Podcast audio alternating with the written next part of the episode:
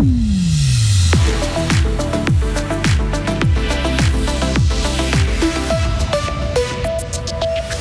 Des loyers qui prennent l'ascenseur et pas d'amélioration ont vu les locataires continuent de passer à la caisse.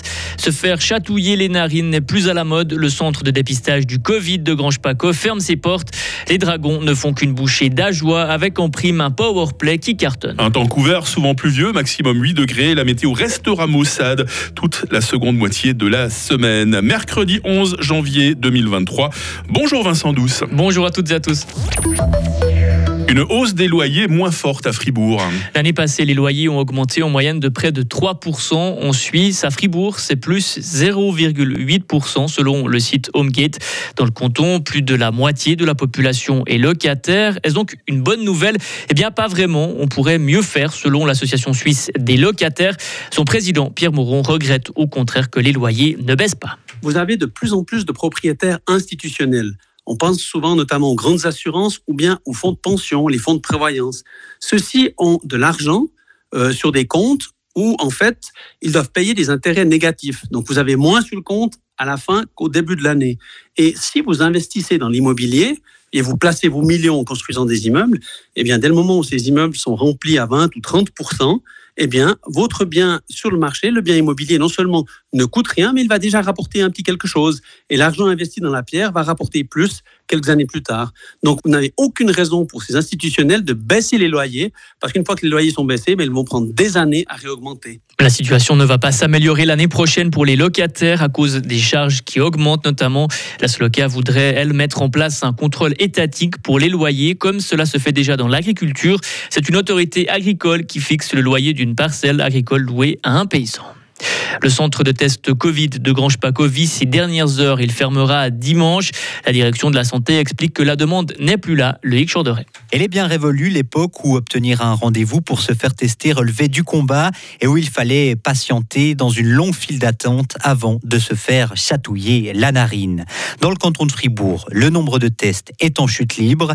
Si en décembre, 225 fribourgeois et fribourgeoises se sont encore fait dépister, depuis le début de l'année, ce chiffre est tombé à 43.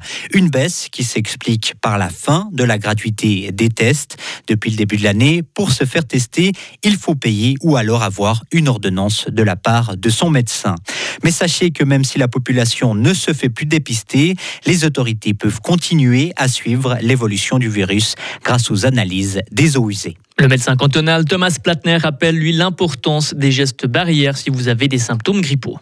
Test Covid toujours avec cette question. Faut-il demander des tests Covid négatifs aux voyageurs qui arrivent de Chine?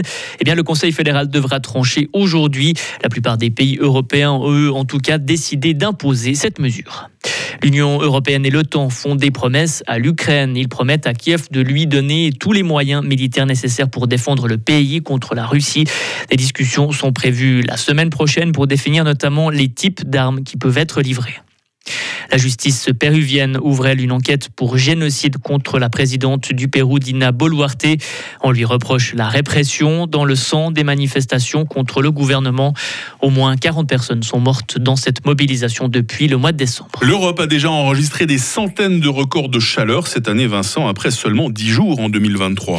Et selon le service européen Copernicus, ces fortes chaleurs sont la cause des masses d'air chaud venues du sud-ouest. À cause du réchauffement climatique, ces vagues de de chaleur deviendront plus fréquentes et plus intenses en hiver comme en été. Fribourg-Gotteron marque beaucoup à la BCF Arena. Ouais, six buts face à Ambry la semaine passée. Les Dragons en ont passé 7 hier à, contre Ajoie. Une victoire 7 à 2 face à la Lanterne Rouge.